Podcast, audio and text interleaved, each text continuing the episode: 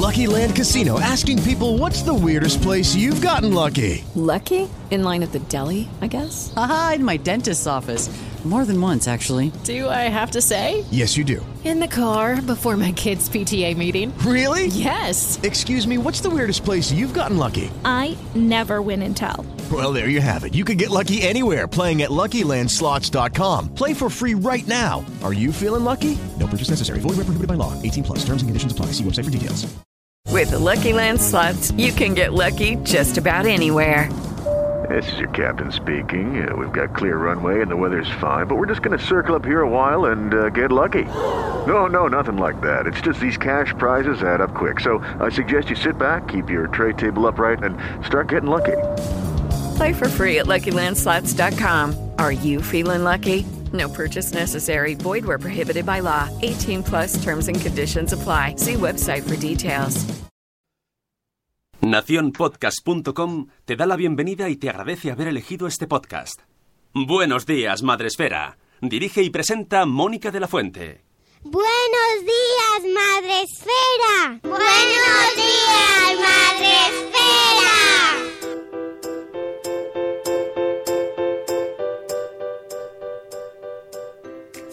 Buenos días, Madre Esfera. Hola amigos, buenos días, bienvenidos a vuestro programa para empezar el día y la semana, en este caso, de la mejor manera posible. Hoy es lunes 11 de marzo, gracias Une, y estamos aquí de nuevo con vosotros tras el fin de semana, pues con cinco días más de programa, cinco programas más donde intentaremos eh, traeros temas interesantes, tema- temas actuales y temas que nos interesan a todos, como padres, madres o personas, mm, personas del mundo. Que los padres también somos personas, hombre, ya, ya lo hemos dicho. Eh, hoy nos hemos traído a, mm, bueno, que iba a venir la semana pasada, pero al final no pudo y eh, nos la hemos recuperado a Iria Marañón. Buenos días, Iria, ¿cómo estás? Hola, buenos días, ¿qué tal? Pues encantados de tenerte aquí, que además mm, la semana pasada yo quería que vinieses a hablar de feminismo porque era como, bueno, está, está el tema, pero no, en realidad nos viene fenomenal que sea fuera de la semana y que sea después, porque aquí hablamos siempre de este Sí, tema. es que cualquier momento es bueno para hablar de este tema. Claro Sí. que sí. Y, y ella es eh, editora eh, y ha publicado dos libros, ¿tienes en el mercado? Sí, Vale, el primero es Educar en el feminismo, que es el que vamos a hablar hoy, y el segundo es La carga mental. libérate de la carga mental, sí. Vale, libérate. Es que eh, no sabía exactamente la primera parte, Es pero que- bueno, el meollo era la carga mental, que seguro que cuando lo decimos, ahora muchos de los que estáis con el café, sobre todo muchas, porque está muy orientado ahí a madres, pero bueno, eh, estáis con el café diciendo, madre mía, no me lo he leído, pero ya sé de qué va. seguro, seguro que la identifican. ¡Ay! ¡Ay, madre, la carga mental! Un lunes por la mañana. bueno, ese hablaremos de él más adelante, porque todavía yo reconozco que no me lo he leído, pero sé lo que es la carga mental, lo sé, lo tengo encima mío también. Y estoy deseando pillarlo, y, pero hoy vamos a hablar de educar en el feminismo, Iria. ¿Vale? Muy bien. Antes de, bueno, primero saludar a Sune. Sune, ¿cómo estás? Buenas. eh, hoy estoy controlando todo porque el otro día tuvimos errores Uf. y he metido un format y he renovado todo, así que si alguien ve algún error que nos avise. Voy a estar hoy solo, pues solo escucho hoy. Sufrimos muchísimo técnicamente, pedimos perdón a todo el mundo que nos escuchase porque es un horror escuchar un podcast que se oye mal. Es un horror, yo lo detesto porque eh, desa- es desagradable y encima era un programa muy especial y nos, me, me dio muchísima pena que se oyese tan mal, se- no me funcionaba mi Skype, bueno, todo mal, pero hoy todo bien. La buena, favor. la buena noticia es que ahora en Facebook eh, se ve más grande el vídeo. Ahora somos más grandes. Oh, Dios mío, qué bien. Pues antes de empezar a hablar de feminismo, em, que lo vamos a decir muchas veces, por si hay alguien que le cuesta asumir la palabra, vamos a hablar mucho de feminismo hoy. y preparándoos. Entonces, para empezar ya, bien. Vamos a saludar a, a la gente que nos está escuchando. Podéis vernos en directo por Facebook Live, eh, como siempre. Y eh, el grueso mundo de la población, Iria, yo no sé si te lo conté, pero tenemos a gente en directo eh, que pueden comentar, saludarnos. Están en Spreaker, que es una plataforma en la que retransmitimos todos los días a las 7 y cuarto de la mañana. Y tenemos a Cecine un corcho en la cocina. Buenos días a Isabel de la Madre del Pollo, a Cripati y Nicola, a Zora de Conciliando por la Vida, a Irene Mira, tenemos a Mamá Sin Red y Gusanito. Ceci que nos da, nos da los buenos días y se va, que luego nos escucha, todo el mundo diferido nos escucha después, a los que mandamos también un besazo. Tenemos también a Euti, a Amor Desmadre, tenemos a Mamistas Vlog, a Mujer y Madre Hoy, a Catherine Ortiz, eh, Sune que dice que le avisemos de cualquier mm, fallo que exista, que se dé por el sonido, lo ponéis en el chat. Tenemos también a Silvia Lactando en Diverso, a Cachito a Cachito, a la señora Aquiles. ¡Viva el feminismo! Dicen por aquí. ¡Ah! Tenemos también, ah, ya lo decía mi abuela, Sara, a Vicente Fernández Avilés. Buenos días, Vicente. Mm, nuevo por aquí por el chat, es que nos, lo, nos conocemos todos. Esto es así, ah. somos una gran familia, desayunamos todos juntos, madrugamos todos juntos y por eso ya nos conocemos. Eduardo del Hierro, desde el trono del Hierro, Eli de Neuras de Madre. Bueno, iremos saludando a la gente y podéis comentar, escribir, hacer bueno, comentarios en el chat, ya sabéis. Y vamos a ir eh, desgranando un poco este tema que yo quería hacer, digo, me puedo hacer un poco así un momento muy subversivo y llamar al programa Buenos días feministas, pero lo mismo se nos enfada alguien. Bueno, hay que ir acostumbrándose a la palabra también, ¿eh? ¿eh? qué le pasa? ¿Por qué tiene tan mal marketing el feminismo, Iria?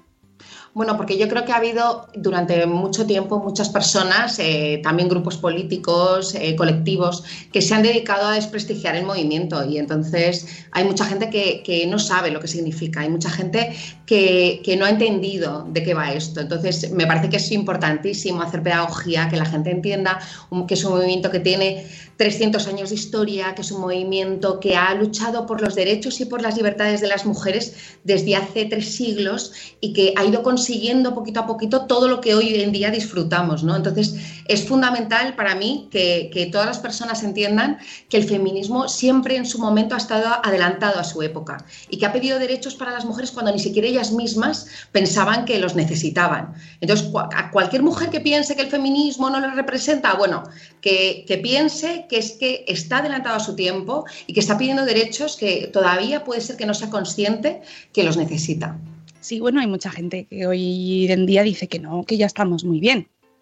Ese es el gran problema ¿no? del feminismo, el pensar que la, que la igualdad está conseguida y es el, el, gran triunfo del patriarcado, ¿no? el hacernos creer que, que hemos llegado a la igualdad, que eh, ya estamos bien, que ya estamos en un, en un, sistema y en una sociedad completamente justa, porque no es cierto. ¿no? Entonces, de hecho, yo creo que el patriarcado eh, se basa en seguir oprimiendo porque nosotras pensamos que hemos llegado a la igualdad y que las decisiones que tomamos son libres, ¿no?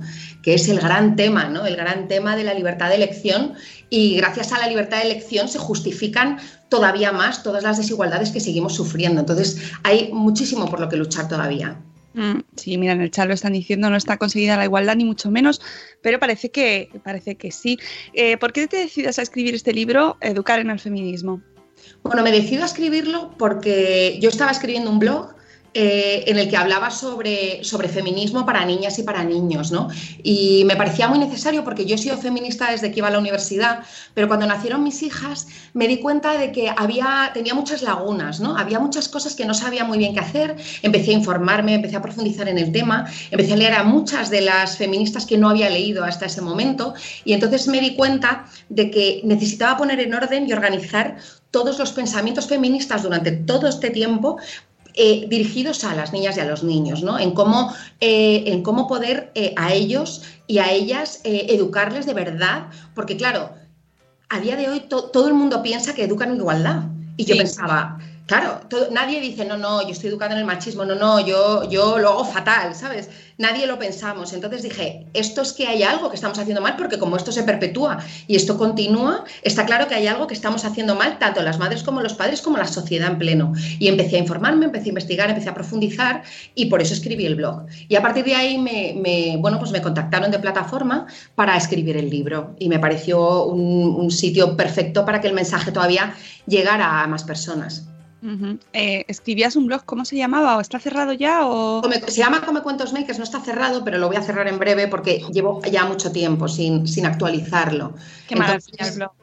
¿eh? Qué, maravilla que escribieses un blog. Ya, sí, sí, sí, no, sí, me encantaba, pero es que ahora ya no tengo tiempo. Ahora ya me, me, da muchísima pena, pero ya no tengo tiempo. Y bueno, y todo lo que hay en el blog está recogido en los libros, así que fenomenal y, la gente puede seguir accediendo a través de los libros, así que no hay ningún problema. Eso me parece muy interesante lo que decías antes de que nadie pensamos que estamos educando. O sea, nadie pensamos que lo estamos haciendo mal, eso es evidente, pero no pensamos que no lo estamos haciendo en igualdad. Sí, es que, eh, en- o sea, creemos que al educar a las niñas y a los niños de forma mixta, por ejemplo, en los centros educativos, o nosotras intentando hacerlo exactamente igual, eh, no lo estamos haciendo bien y a, la- y a- los hechos nos remitimos, ¿no? Estamos viendo que sigue habiendo maltrato, que sigue habiendo desigualdades, que sigue habiendo injusticias. Entonces, ¿qué estamos haciendo mal? Necesitamos identificar dónde estamos haciendo mal las cosas, ¿no? Entonces yo, claro, en el libro, ahí después de leer muchísimo a muchísimas feministas, de leer muchos artículos, de leer, de leer, de empaparme mucho este tema, me di cuenta de que lo primordial era la ruptura de estereotipos, ¿no?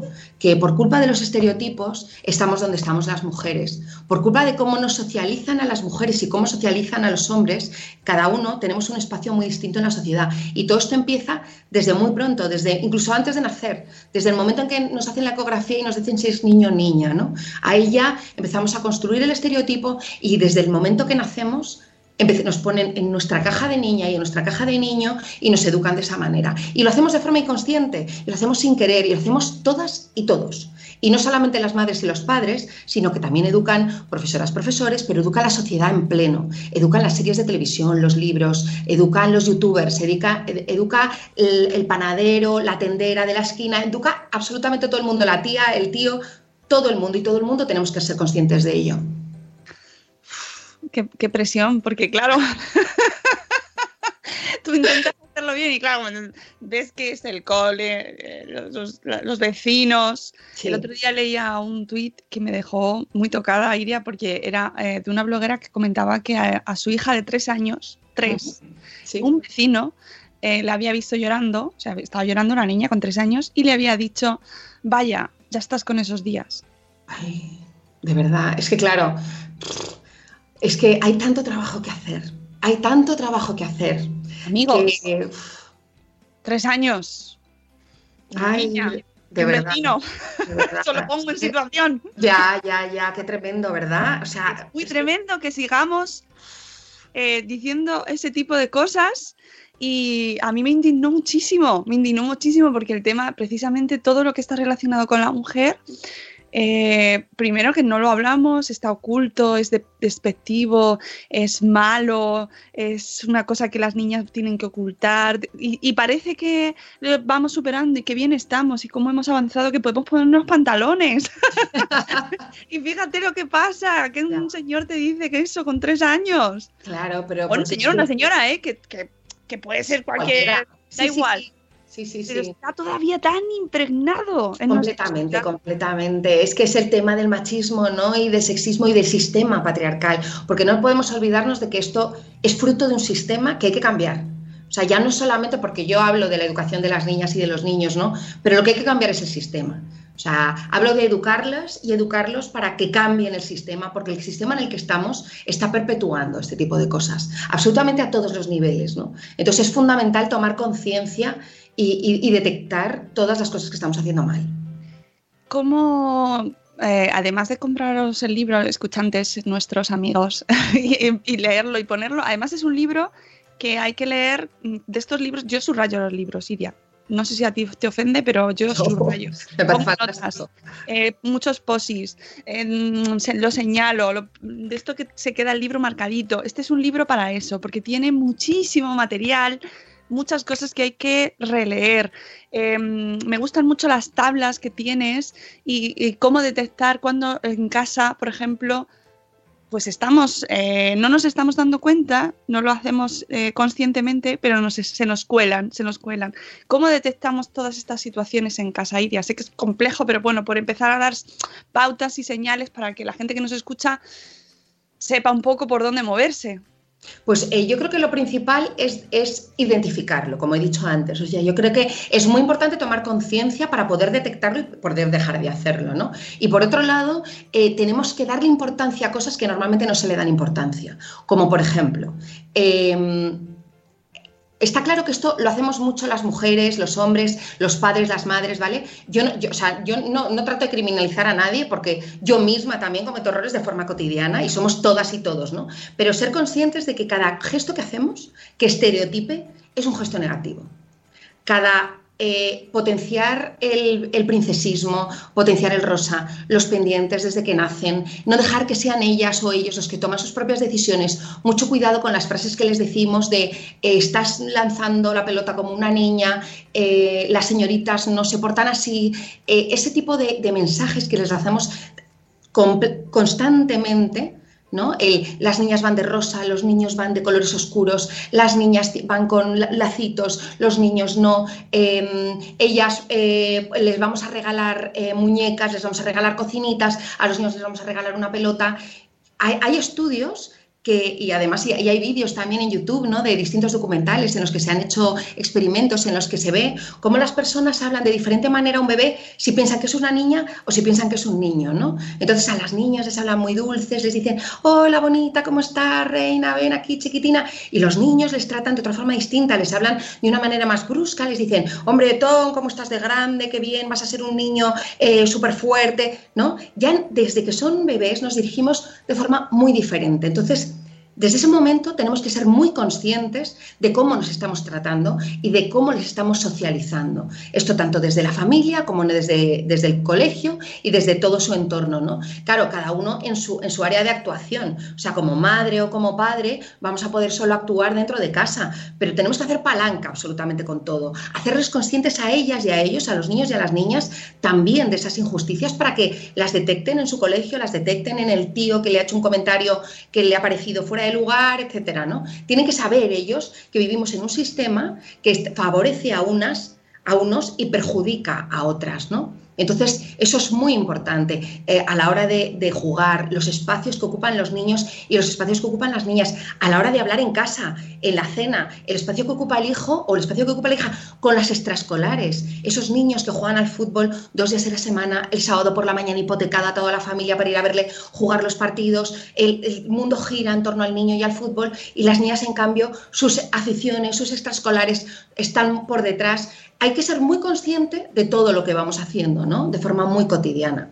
Se hablas en el libro también, por ejemplo, de los espacios en el cole, de los espacios que, está todo estudiado, ¿no? O sea, que se observa cómo eh, de una manera casi natural los niños ocupan más espacio físico sí.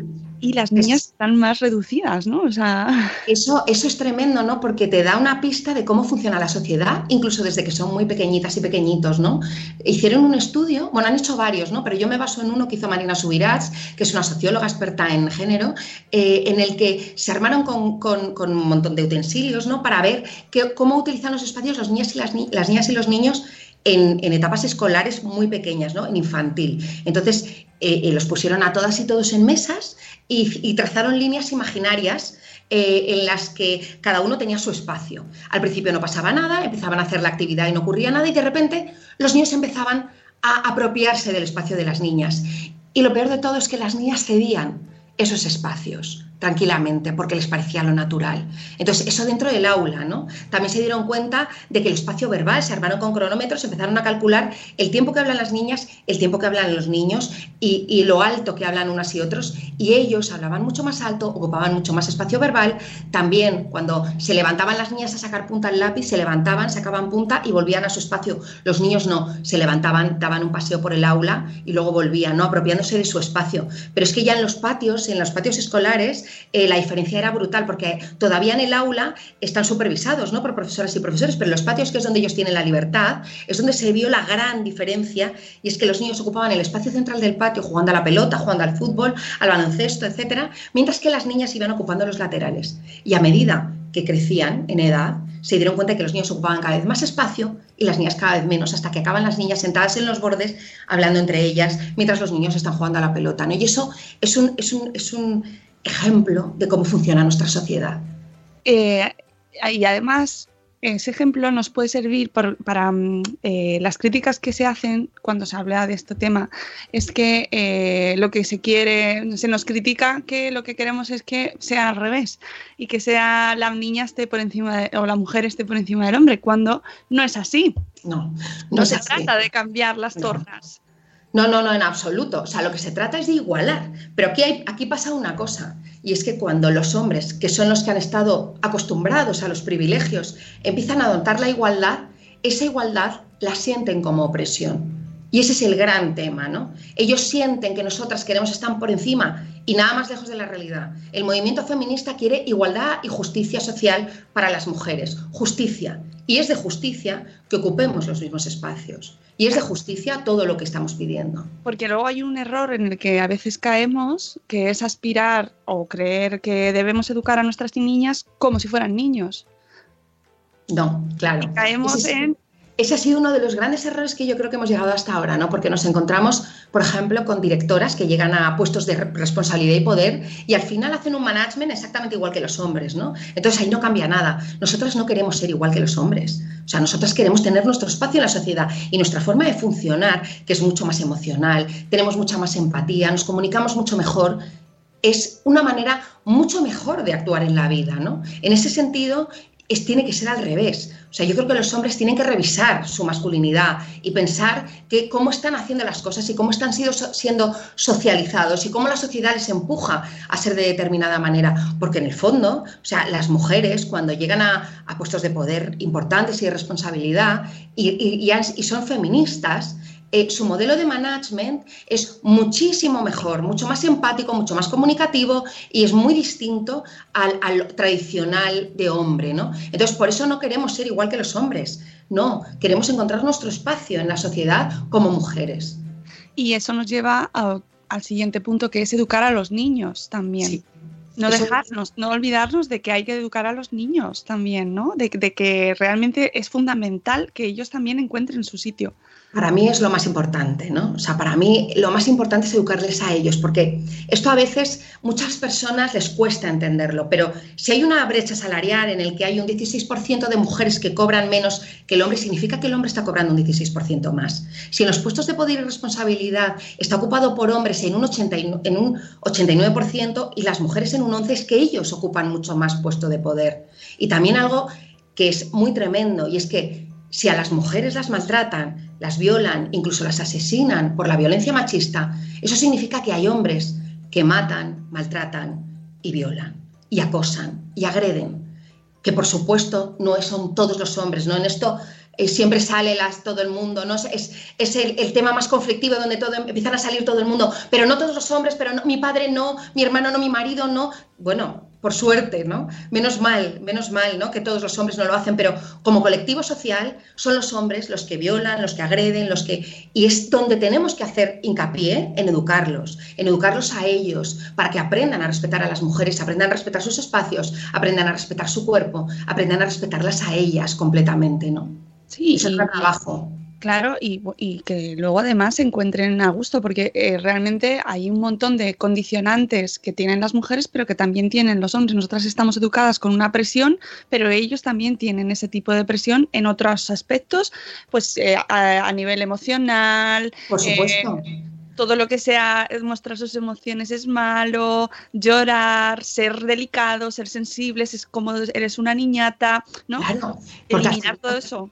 Exacto, al final el feminismo es también muy bueno para los hombres. O sea, este movimiento, o sea, no solamente quiere justicia y libertad para las mujeres, que por supuesto, pero además de pasada hace que, o sea, pretende que los hombres se eh, eh, eliminen todos esos prejuicios, ¿no? Y ese corsé en el que ellos también están metidos, ¿no? En el que no pueden mostrar sus emociones, en el que tienen que ser de determinada manera, en el que los grupos de hombres, ¿no? Se ve constantemente como, como, lo- como el liderazgo, todo es muy tóxico, ¿no? Entonces, eh, lo que pretende también este movimiento es, es bu- bueno para ellos, o sea, queremos una sociedad en la que estemos todas y todos incluidos y en las que todas y todos seamos felices y en las que todos y todos nos podamos realizar realmente de forma libre, ¿no? Mira, tenemos en el chat a la gente encendida. Está todo el mundo muy, muy bien, así me gusta. Luego nos llegarán los mensajes de no, pero no, no estoy de acuerdo. bueno, yo insisto, creo que incluso en la disidencia, en, la, en el no estar de acuerdo, eh, tenemos una- un espacio de, de encuentro y de debate y de, de aprendiza- de aprendizaje, porque esto es una, algo que tenemos que aprender cada día y que revisarnos cada día. ¿no? Y como Claro. padres y madres, mucho más aún. Claro, claro, claro, es, es- es brutal. ¿no? Y, y además es muy importante que el negacionismo del machismo es un problema enorme, ¿no? El pensar que no hay machismo, el pensar que, que- que- que- que todo esto no es real, es, es el gran problema también, ¿no? Sí, sí, sí. Y, y, nosotros siempre lo decimos, Iria, nos reímos mucho porque eh, decimos que estamos en una burbuja madresférica. porque como que eh, al final sentimos que estamos todos de acuerdo en este tema, es un poco como en las redes sociales, pero luego sales al mundo real y el mundo real es, es duro, es árido. sí, sí, sí, es cierto y en las redes no lo podemos ver e incluso pues que sé cuando se habla obviamente eh, el educar en el feminismo no quiere decir que neguemos las, eh, las condiciones naturales de cada uno de nuestros hijos. Es decir, si tienes niño o niña, pues los tendrás que educar cada uno de la manera en que ellos son. Pero sí, siendo pues Si tienes dos niñas también, y si tienes dos niños o tres también, a cada uno le vas a tener que educar de forma diferente, ¿no? Porque cada uno tiene una personalidad diferente y vas a tener que hacer cosas distintas, pero hablamos de las cosas generales, ¿no? Hablamos de, de las diferenciaciones estructurales, eso es de lo que hablamos. Y eh, eh, hay un comentario también que se hace mucho que es el de, no, pero es que no, ahora no tenemos por qué pisar a los hombres para defender a las mujeres, ¿no? Claro, pero no queremos pisar a los hombres, todo lo contrario. Queremos que se unan a nosotras, queremos que tengan empatía, que se solidaricen con nuestra causa, ¿no? No queremos que estén ni por debajo ni nada, queremos estar con ellos, exactamente al, al mismo nivel que ellos, ¿no? Y es lo importante, es lo que tenemos que tomar conciencia también. Os recuerdo a todo el mundo que nos está escuchando que está todavía activo un crowdfunding de nuestra amiga Alba Alonso de eh, Real Kiddies que está participando, o sea, ha montado, hoy día te lo cuento, eh, un lanzamiento de un cuento eh, que se llama no, no, es Carla, sino Carlos, para visibilizar a la infancia trans, a los niños y niñas transgénero en los coles, por ejemplo, ¿no? Que eso es otro tema. Claro, es otro temazo, sí, pero que va, un poco de lo mismo, ¿no? El poder ser abiertos ¿no? a los estereotipos. O sea, muchas veces, eh, eh, claro, encasillamos a un niño como tiene que ser un niño y a una niña como tiene que ser una niña y también ocurre, ¿no? Que hay niños que están confundidos porque sienten que son niños, pero que ellos quieren jugar o ellos quieren jugar a las muñecas o se sienten identificados, ¿no? Como una niña, pero en realidad eso también forma parte de la socialización que estamos haciendo mal porque claro, no debería tener por qué sentirse de una manera distinta, ¿no? O sea, debería poder estar eh, recogido ¿no? y aceptado en la sociedad, que haya niños que se sientan de una forma diferente, niñas que se sientan de una forma distinta. O sea, yo creo que ahí tenemos que hacer un poco la ruptura del género, ¿no? Es un poco la idea. Eso nos va a costar muchísimo hoy día nos va a costar, o sea, nos está costando mucho aceptar el feminismo en la sociedad, que nos está costando, aunque yo voy viendo una pequeña evolución, una pequeña, de, hace dos años ahora o tres años, cuando decías feminismo en Twitter, era como, si lo decías tres veces, te saltaba alguien. y te decía, ni feminismo, sí, sí, ni feminismo ni machismo. Y este año ya parece como que se va entendiendo un poco más, pero todavía cuesta.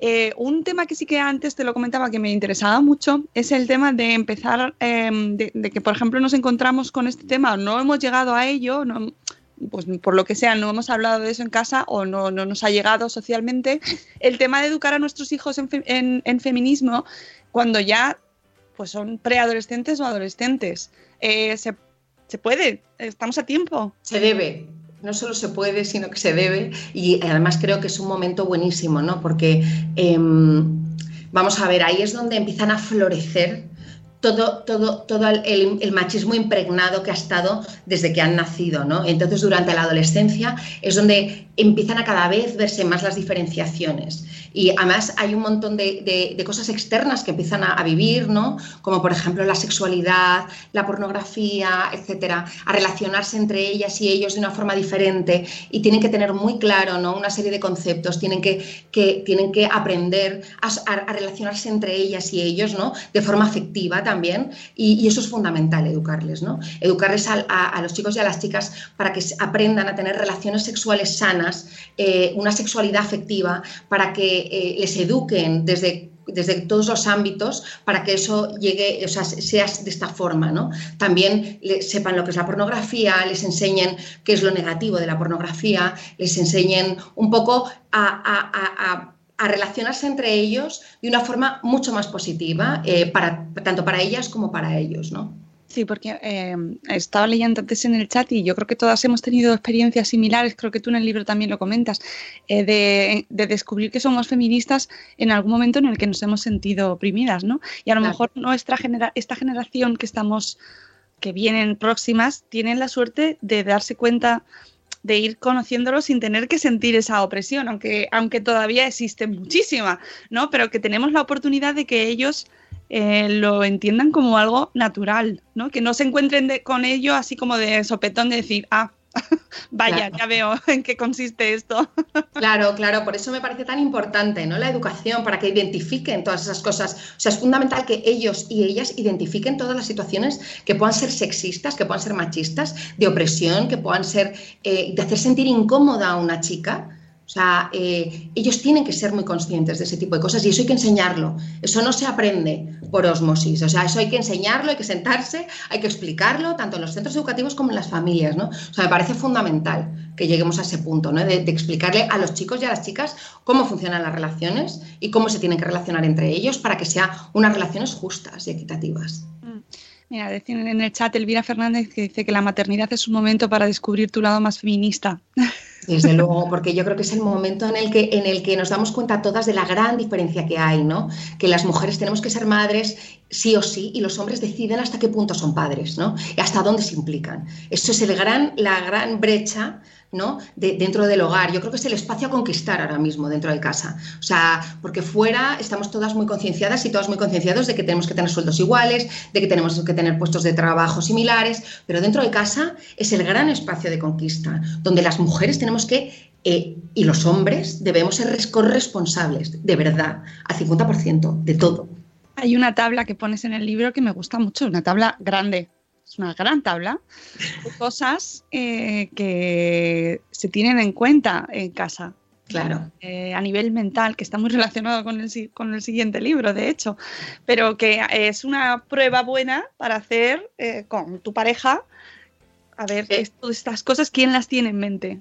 Es que es muy, o sea, intentamos en las familias, ¿no? Las parejas intentamos eh, eh, repartir al 50%, pero el gran problema que tenemos es que no somos conscientes de todo el trabajo mental que hacemos las mujeres y de todo el trabajo invisible que no se ve, porque ellos, bueno, puede ser que pongan una lavadora, bajen la basura, recojan la mesa, un día cocinan, pero todo lo hacen porque las mujeres lo organizamos así, de forma general, siempre hay casos excepcionales, pero de forma general somos nosotras las que organizamos, gestionamos, decimos mañana compra el brécol que vamos a cenar salmón con brécol, pasado mañana acuérdate que tiene el disfraz, vete a comprarlo, somos nosotras las que tenemos toda la gestión. Y luego todo el trabajo invisible que hacemos nosotras que ellos no hacen, cortar las uñas, despiojar, eh, un montón de cosas que las hacemos de forma espontánea y no las contamos como que tenemos que corresponsabilizar también, ¿no? Entonces, yo creo que tenemos que ser mucho más conscientes de lo que hacemos las mujeres y los hombres en casa para encontrar una corresponsabilidad real de verdad.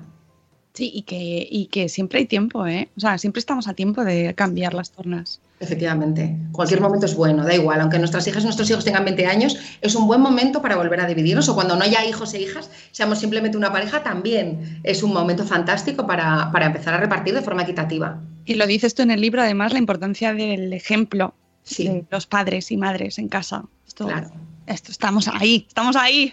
Claro, eso es fundamental porque estamos dando el ejemplo, estamos diciéndole a nuestras niñas y a nuestros niños cómo es una mujer y cómo es un hombre. Entonces, eso es muy importante, ¿no? Ese ejemplo es fundamental, que ellas sean muy conscientes y ellos también de que las mujeres no somos las que cuidamos y, las que nos ocupamos de la casa de forma exclusiva, ¿no? O sea, tienen que ver que la corresponsabilidad es real, porque si no, ellas si no lo ven en casa, luego va a ser muy complicado, ¿no? Que, que lo hagan en sus propias vidas que además saben hacerlo, ¿eh? Que, es decir, que, están, que no vienen menos preparados de fábrica.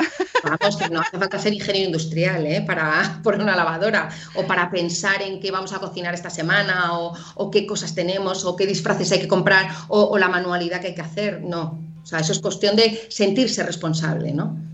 Dice Elvira Fernández, tampoco se habla mucho de lo machistas que a veces somos las feministas, categorizándonos entre nosotras mismas. Por, ser madres muchas veces nos llueven las críticas de nuestras propias compañeras, aún hay mucho que trabajar. Y esto es un gran problema, diría, eh, las propias críticas entre... Eh, sí. se generan. Estoy completamente de acuerdo, sobre todo porque hay una palabra fundamental que se llama sororidad, ¿no? Y yo creo que las mujeres en este caso tenemos que hermanarnos mucho más y comprender las situaciones ajenas, porque por mucho que tú quieras hacer las cosas de una manera, tienes que entender que hay otras mujeres que las quieren hacer de otras. Pero yo sí que no pienso que eso sea que seamos machistas o más machistas, ¿no? O sea, el machismo y la opresión la ejercen se ejerce en el maltrato, se ejerce en la brecha salarial, se ejerce en el empobrecimiento de la mujer. O sea, eso no somos las propias mujeres las que nos estamos oprimiendo entre nosotras, ¿de acuerdo? Es eso. Yo también eh, eh, considero que tenemos que hacer un esfuerzo por sororizarnos mucho más y por entendernos nuestras situaciones personales, pero, pero desde luego no somos las más machistas. O sea, el foco no hay que ponerlo en nosotras, hay que ponerlo en otro sitio, ¿no? Eh, me, están diciendo, repite el nombre del libro. Está, mira, en el título del programa está Educar en el feminismo, súper fácil, con Iria Marañón, que es la autora, que además, que es que este libro tiene que entrar hoy en casa. Lo tenéis que comprar hoy y eh, empezar a leerlo así como a... Pues eso, con, y además comentarlo en familia porque además está dividido en muchos capítulos, hablas de cosas que nos afectan a todos, pues yo que sé, por ejemplo, la publicidad, las series que vemos, eh, los libros, los libros, los libros dedicas mucha importancia a los libros, test que se hacen, qué pasa en los libros, hablamos, aquí en, este programa hemos hablado mucho de ello, ¿no? De, de cómo afectan los estereotipos en la literatura. Yo los recomiendo, Educar en el Feminismo. El segundo libro, Iria, ¿por qué lo sacas? Pues lo saco porque, porque a raíz del primero muchas personas me escribían, me decían, eh, me ha encantado el libro, me ha parecido fantástico, pero hay una cosa que yo no sabía que era la carga mental.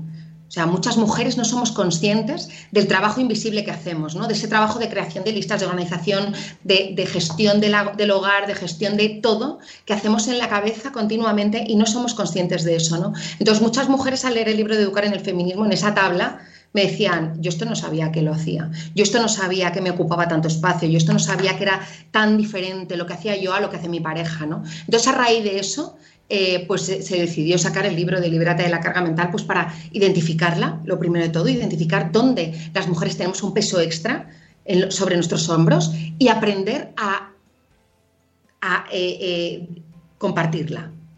Y a que los hombres asuman su parte, que es el 50%, de la misma manera. ¿no? Entonces, por eso escribí el libro de Libérate de la carga mental. Sí, y que así se identifique ese momento en el que cuando, que aquí ya lo tenemos súper asumido porque estamos en esta burbuja madreférica de la que hablamos, cuando alguien te dice, no, qué suerte tienes, que tu marido te ayuda en casa. Y entonces saltan todas las alarmas. Ahí, claro, es que, es tremendo, ¿no? Yo tantas veces, ¿no? Que, que nos te encuentras en el, en el parque con un padre que pasea a sus bebés o que les lleva al parque y todo el mundo, ¡ay, qué padrazo! ¡ay, qué fantástico! Bueno, bueno, y tú pensando, bueno, pero ¿cómo que qué padrazo si eso lo hace su madre todos los días? O seguro que su madre está en casa poniendo lavadoras, quitando fregaplatos. O sea, sabes que al final tenemos que poner las cosas en su justicia, ¿no? En justicia, un hombre que se hace cargo de sus hijas o de sus hijos simplemente es un padre normal y corriente, o sea, punto. O sea, no hay más, ¿no? Y también tenemos que poner en valor que nosotros lo hacemos constantemente ¿no? Y empezar a dejar de, subir a los altares a esos hombres que simplemente se ocupan de sus hijas y de sus hijos. Punto. No hacen nada más. Que es lo que tienen que hacer, ¿no? Tu libro de la carga mental lo has leído. O sea, el feedback que tienes es femenino o masculino. en ambos, a ver, hay hombres, el de educar en el feminismo, hay muchos hombres que lo han leído y que, bueno, que les ha encantado y que, les ha abierto mucho los ojos y tal. El de la carga mental normalmente son mujeres. Y es verdad que también son muchas mujeres que me dicen, eh, por favor, quiero las tablas impresas para hacerlas con mi marido, para, para ponernos cada uno lo que hacemos, para que eso es algo que tengo pendiente de, hacer, ¿no? que quiero colgarlas en algún sitio para que las personas puedan descargárselas y empezar a, a, ver dónde está, cómo está repartida su carga, ¿no? Porque muchas, muchas personas dicen, muchas mujeres dicen, no, no, no, si nosotros lo hacemos todo igual, el 50%, y luego hacen la tabla y dicen, no, no, 50 nada. O sea, esto lo hago yo entero. O sea que. Se puede hacer una tabla de esta de recompensas, como con los niños. como con los niños, ¿no? Exacto, vamos a acabar así, con una tabla en la nevera puesta. y los gomets. Exacto, ahí bien, lo has hecho bien. Cariño, que ya lo he hecho. Nosotros también, ¿eh? Nosotros también es importante aprender a delegar, porque anda que no hay mujeres, ¿no? Que dicen, no, no, no, trepa acá, yo sé darle el biberón, yo sé hacer las cosas bien, no, no, cuidado. ¿Sabes? Aquí, o sea, nosotros también tenemos que aprender a oh. delegar y aprender a oye, ocúpate que, no solo tú lo sabes hacer bien, o sea, y hay muchas maneras de hacer las cosas, ¿no? Y, también, también pensar que ellos a su manera también lo están haciendo bien, y, aunque no sea la tuya, ¿no? Y, empezar a descargarte un poco de decir, bueno, es su forma de hacerlo y, bien está hecha, ¿no? Sí, porque estamos en, eh, educadas eh, por generaciones que asumían que la, primero que el trabajo de la casa era responsabilidad nuestra y segundo que todo lo que tuviésemos que hacer lo teníamos que hacer bien. Sí. Estaba dentro de nuestra de nuestro rol. Claro. ¿no? mujer mm, guapa, eh, arreglada, arreglada para tu marido. en, hay una serie muy buena de la, fabulosa Mrs. Maisel donde se ve tan bien, ¿no? Está ambientada, no sé si la has visto, Iria, eh, pues yo se la recomiendo mucho a todo el mundo, maravillosa serie, eh, ambientada en los años 60 o 70 o un poquito antes, quizás antes, sí, ahora no recuerdo muy bien qué años son, pero eh, cómo se ve como las mujeres mmm, incluso se pintaban para meterse en la cama y luego cuando el marido se dormía se levantaban para quitarse todo el mejunje, que ahora lo ves y dices, Madre mía, me va a pillar a mí ahora eso. Ya, ya. Sí, pero eso que nos parece tan desorbitado, ¿no? Al final, el problema de hoy es que muchos lo justificamos bajo la libre elección. Y ese es el gran problema también. O sea, el pensar que si somos nosotros los que nos cogemos las reducciones de jornada, las excedencias en un 92% en comparación de los hombres y lo seguimos justificando que es la libre elección. También tenemos que ser conscientes de que qué casualidad que todas las mujeres lleguemos a los mismos acuerdos con nuestras parejas, ¿no? Y entonces, también en ese sentido tenemos que pensar y hacer una reflexión de por qué somos nosotras las que mayoritariamente nos seguimos ocupando el cuidado, porque somos nosotras las que mayoritariamente nos seguimos pintando el ojo. ¿Sabes? Que no se trata aquí de, vale, ya nadie se pinta, ya todo el mundo. No, pero hay que ser consciente, o sea, hay que empezar a, a, pensar por qué estamos haciendo las cosas, ¿no? Esa libre elección que creemos nosotras que lo hacemos porque lo hemos decidido así. Sí, y sobre todo pensando, yo creo que lo, la mejor manera de empezar a actuar en este sentido es ver nuestras próximas generaciones. Porque es, es, cuando ves al reflejo de lo que somos en, un, en, nuestros hijos, ahí es cuando lo ves clarísimo. Claro. Es fundamental verlo ahí. Es, es, muy importante, pero por eso tenemos que hacer el trabajo previo, ¿no? Para que, para que ellas y ellos no lleguen a ese punto en el que empecemos a ver las grandes desigualdades y las cosas que nosotras hemos dado por sentadas y hemos decidido que tenía que ser así y, y que esas, estos niños y niñas esperemos y confiemos en que realmente sean libres para tomar sus decisiones. Sí, eh, la semana pasada que estuvimos dando charlas sobre este tema, eh, bueno, pues tuvimos experiencias desiguales, ¿no? En cuanto a recepción del mensaje. Pero mira, una de ellas, cuando salí un poco así de bajón, porque dice, madre mía, madre mía. y cuando llegas a casa y eh, sale, me salió mi hijo a darme un abrazo, mi hijo pequeñito, y dije, bueno, bueno, venga, no estamos tan mal. es decir, ver que nuestros hijos, nuestros niños eh, sean capaces de demostrar sus emociones, para mí, por ejemplo, es una muestra de que hay esperanza, ¿no? Claro, de, de, que claro, pueden sí. crecer en la libertad de sentirse capaces de mostrar lo que sienten. Para mí es una de las principales, o sea, una señal tan Sí, es súper positivo, ¿no? El ver a los niños varones, ¿no? Eh, mostrar sus sentimientos, tener empatía, ser comprensivos, comunicarse, eso es súper positivo, porque anda que no conocemos hombres con bloqueos emocionales, hombres que, que, que no saben comunicarse, no saben expresar sus sentimientos y, y lo infelices, ¿no? Que, que, ellos pueden llegar a sentirse por ese tema, ¿no? Entonces, este, este, en, en este movimiento y en todo esto que estamos haciendo, lo estamos haciendo sobre todo por nosotras, pero también por ellos. También por ellos porque ellos van a ganar un montón, ¿no? Con todo esto. Sí, sí, sí, no, de verdad que sí, y que, y que esto no es una cuestión, y esto ya cerrando, que son y 57 y ahora nos vamos a ir enseguidita, no es una cuestión de eh, unos por encima de otros, de pisar a nadie, no. de quitarle el poder a nadie, de hacernos con el poder. Ojo, que no se institucionalice esta lucha, que el otro día lo hablábamos, ¿no? Que no se politice, que no se lo quiera llevar nadie hacia un lado u otro, que, que no se use de manera mm, equivocada y que sepamos que tengamos también criterio nosotros y nosotras para saber cuándo se está utilizando y cuándo no. O sea, que lo apliquemos realmente porque sabemos que, que hace falta, ¿no? Y que, Claro. y que hace falta educar en el feminismo. Es que es, es fundamental. Yo creo que tu libro lo, lo pone muy claramente. Mira, ya en el chat, eh, Mamá Sin Red ha dicho que lo ha comprado ahora mismo, que le llega mañana. Muy bien. Muy bien. Luego me contáis el feedback, luego me contáis qué os parece. Eh, eh, en general, bueno, me has, has comentado que te han escrito muchos hombres. En general, eh, feedback positivo, ¿no? Del libro. Sí, sí, la verdad que en, vamos, a mí lo que me llega, obviamente, claro, lo que me llega a mí es positivísimo, muchísimas mujeres eh, que, bueno, que han visto que, le, ha, abierto los ojos en muchos sentidos, ¿no?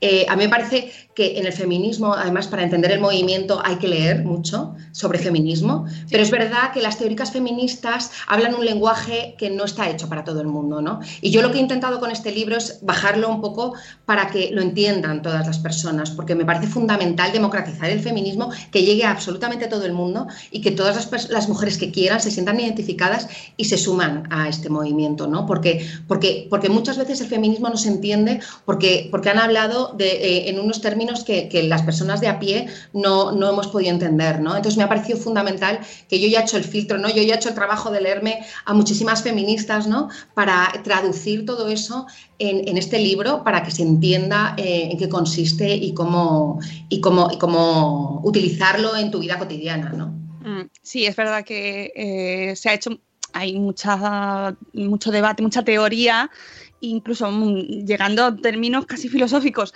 pero, eh, pero la realidad es que luego nos afecta en nuestro día a día. Y eso es lo bueno de tu libro, ¿no? Que ver cómo, eh, por mucho que tú no tengas ese vocabulario elevado ni estés al tanto de, si es un constructo o no es un constructo, el estereotipo, ¿en qué te afecta a ti realmente? Exacto, exacto. Y a tus hijos, ¿cómo les va a afectar a tus hijos? Que quizás es donde más nos pueda tocar, ¿no? La fibra. Yo quiero que mis hijos crezcan en una sociedad que los trate a ambos por igual y tengan las mismas oportunidades ella y él. Ahí es donde tenéis que comprar el libro. Claro, claro, efectivamente, Bueno, son las 8, vamos a escuchar la canción que nosotros ahora a las 8 ya nos vamos a ir, y ya te dejo. Pero ahora a las 8 levantamos a los niños de casa, a todos por igual, niños y niñas. y ponemos una canción. Dale, Sune. Buenos días, madre, espera va a terminar. Y los cafés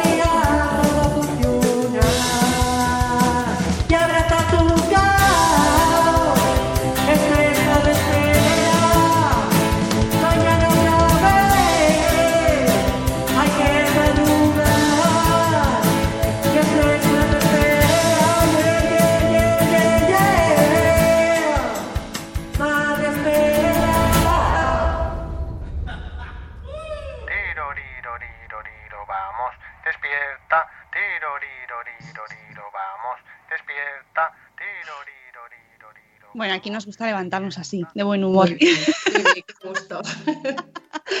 pues eh, yo creo que ha quedado claro, mm, diría, más, más clarito, imposible. Y por favor, pues ya sabéis, el libro está en plataforma editorial, Educar en el Feminismo, y seguidamente os vais a por el siguiente. Eh, ¿Cómo liberarse? No, liberarse, libérate, libérate de la carga mental. Hombre, ya. que será el siguiente y que vendrás también a contárnoslo. Ya verás, te vamos a hacer madrugar otra vez. Fenomenal, yo encantada, ha sido un placer. Muchísimas gracias por habernos acompañado y a todos los que nos estáis escuchando, tanto en directo, un besito a todos y a los diferidos, por favor, diferidos, que os queremos muchísimo. Que hay que leer, que hay que leer mucho. Es una de las conclusiones fundamentales que nos quedamos, que esto es una cuestión de aprender aprender cada día, revisarnos y, pensar que pensamos que lo estamos haciendo súper bien porque es la tendencia natural. Si, si no, pues estaríamos sufriendo todo el día y no queremos Pensamos que lo hacemos bien y es verdad que hay buena intención, pero no está nunca además eh, pensar que podemos hacerlo mejor. Igual que nos revisamos en el nivel de alimentación, ¿no? que pensamos que podemos comer mejor, que podemos eh, comprar mejor, un consumo más justo, un consumo más sostenible. Bueno, pues también en la educación también podemos hacer las cosas mejor y que eh, hacer una sociedad mejor, que al final es el objetivo que tenemos aquí también. Amigos, mañana nos escuchamos de nuevo a las 7 y cuarto con la agenda, dice Siluetas de Volvoretas, me compro el libro por mi cumple, que es mañana Maravilloso, maravilloso. Fantástico. Escribid luego a Iria, que está en Twitter y en Instagram, y se lo decís y le dais el feedback por el libro. Amigos, Juan Manuel dice hola y adiós. Adiós, México. Adiós. Mañana a las 7 y cuarto tenemos agenda con Rocío Canos. Queremos mucho. Hasta luego, Mariano. Gracias, Iria. Hasta adiós. mañana. Adiós. Hasta mañana.